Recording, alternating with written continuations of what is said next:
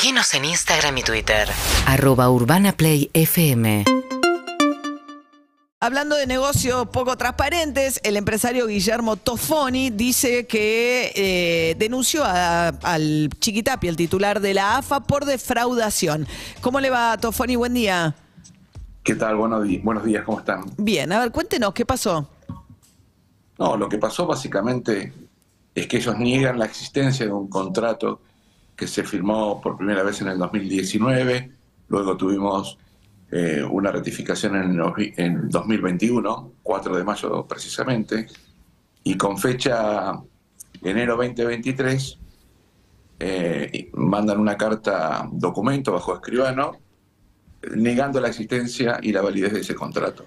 A ver, perdón, pa- para ponerlo un poco en contexto para los oyentes. O sea, estamos hablando de quién organizó los últimos dos partidos amistosos de la selección argentina. Ustedes son la empresa que decía tener los derechos para organizarlos, pero apareció otro, a último momento otra empresa y se la dieron a esa otra empresa. Eh, fue exactamente así, pero independientemente de que esos dos partidos se lo dieron a otra empresa, Inocta con una trascendencia de cuatro meses sin haber organizado ni un solo partido en toda su historia. Estamos hablando de los dos amistosos de Argentina campeón, ¿no? La- la- lo- lo- el de Santiago del Estero y el de la cancha de River. Exactamente. Los dos primeros partidos luego de, de haber, de haber salido campeones del mundo en, en la Argentina. Eh, independientemente de estos dos partidos, hay un contrato firmado que tiene, eh, digamos, una duración hasta el 31 de diciembre del 2030. Cuando aparece una carta oficial de AFA, firmada por el presidente de AFA, autorizando una compañía de los Estados Unidos con una apertura de hace cuatro meses en el mercado y le dan esos derechos a esta sociedad, envió una nota oficial por mesa de entrada a la AFA diciéndole, señores, eh, necesito tener explicaciones porque nosotros tenemos un derecho que nos ampara con relación a los partidos amistosos. ¿Qué pasa con esta sociedad? Y ellos responden a esa nota negando la existencia del contrato, es decir, como si yo nunca hubiera firmado ese contrato y como si em, Tapia y Tobillino, secretario ejecutivo, que está bastante enojado por lo que eh, pude observar en redes sociales, Se enojó con. ¿Qué dijo en redes sociales? Ah, ahora lo buscamos. A ver qué No, no, qué- eh, sí, sí, y, y aparte hay un tuit en, en especial, puso como, no sé, 10 eh, twitters y en uno de ellos una amenaza de muerte, eh, que por supuesto la vamos a llevar a la justicia, vamos a hacer la denuncia policial, penal, eh, A ver. porque están... Está bien. Eh, a ver, de- quiero entender una cosa. Eh, La empresa esta, eh, ¿cuál es la sospecha de ustedes sobre esta empresa? Digamos, ustedes están enfatizando que es una empresa que nunca tiene, que no había tenido antecedentes ni tampoco experiencia en organizar partidos y que sin embargo eh, la AFA del Chiquitapia decide entregarle la organización de los partidos.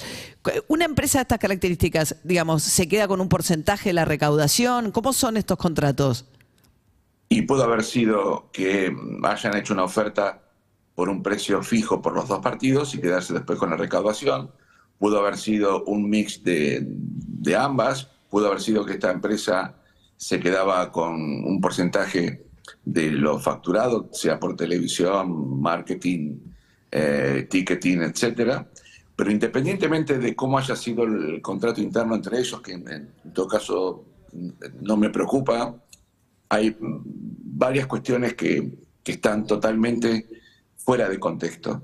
La primera, y supongamos que esa empresa no hubiera tenido cuatro o cinco meses en el mercado y que hubiera tenido 15, 20 años, 30 años, como en mi caso, que yo tengo 30 años en la industria organizando partidos, más de 300 partidos internacionales, 65 con la selección argentina, no me van a contar de qué se trata. Ahora bien, aunque lo hubieran eh, firmado con una empresa importante, el punto es, primero, no podían firmar con otra empresa porque tenían un No, contrato. está bien, está bien, sí, eso lo entendí que es lo que me está diciendo de entrada. Lo que estaba queriendo entender Claro. es la sugerencia que usted decía de los cuatro meses. O sea, la- esta empresa, ¿ustedes creen que está ligada a, a- a intereses personales del Chiquitapia?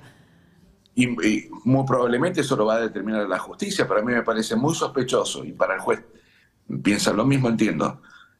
Organizás dos partidos en Argentina, no lo haces con la empresa con la cual tenés el contrato y contratás una empresa en los Estados Unidos para que organice dos partidos en, en- en la Argentina que no tiene la licencia FIFA y hace cuatro meses que, que tiene su apertura. Cuando tiene dos personas en la compañía, el, eh, digamos el titular y un suplente. O sea, es una, una empresa fantasma, básicamente. Eh, ¿en- Entonces- ¿en, qué consiste el trabajo de una empresa que organiza esto? Eh, te quiero entender, pues si es una empresa fantasma, digo, alguien hizo... ¿qué- ¿Cuál es el trabajo? ¿Por, por qué hace falta una empresa que esté a cargo de, de algo así?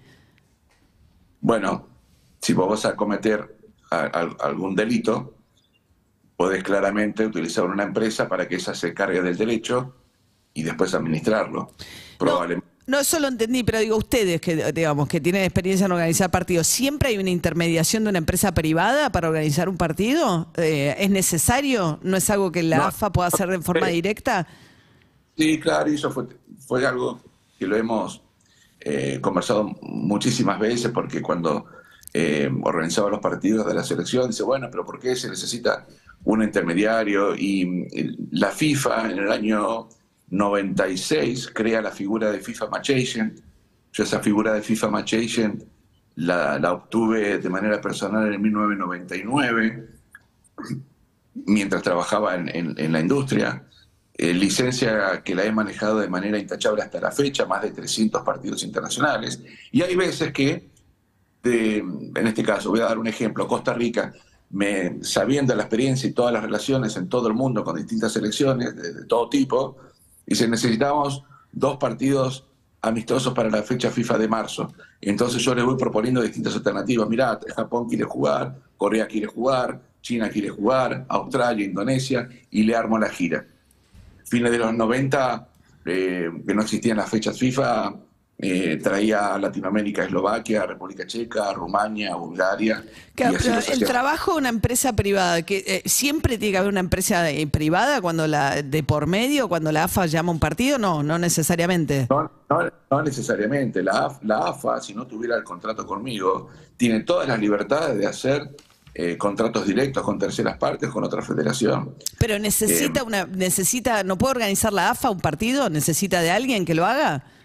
No, la AFA podría técnicamente organizar un partido sin ningún problema. El punto es, cuando esta selección, y para entenderlo, y por ahí no quiero ser muy extenso porque le- les robo mucho tiempo, pero por ejemplo, en el segundo semestre del 2018, esta selección, eh, que estaba en crisis, no tenía técnico, Scaloni era interino, Messi había renunciado a la selección, todos jóvenes convocados muchísimos por primera vez a, a esa selección, no estaba Di María, no estaba Bueno, no estaba prácticamente nadie, y créanme que nadie quería contratar a la selección argentina. Estamos hablando de la primera fecha FIFA de, de octubre de 2018, eh, que me llamaron para organizar los partidos, independientemente que todavía no estaba mi contrato vigente.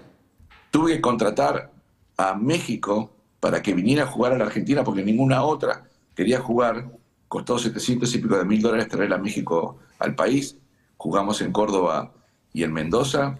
En Córdoba, para entender de lo que estamos hablando, en Córdoba, un estadio de 60 mil personas, el día anterior al partido había 3 mil tickets vendidos. Claro. Era un fracaso absoluto porque la gente no quería a esta selección definitivamente. Lo que tuve que hacer es entradas al 50%, menores de 12 años gratis, con acompañado de un mayor, para poder llenar la cancha, cosa que terminó resultando, pero no porque quería a la gente ir a ver a la selección argentina, no le importaba a nadie.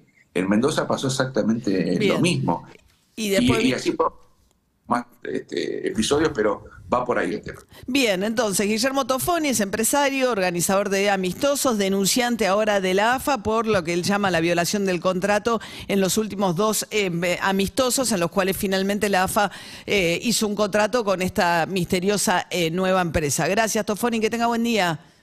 Buenos días, que se cuiden. Hasta luego. Seguinos en Instagram y Twitter. arroba urbanaplayfm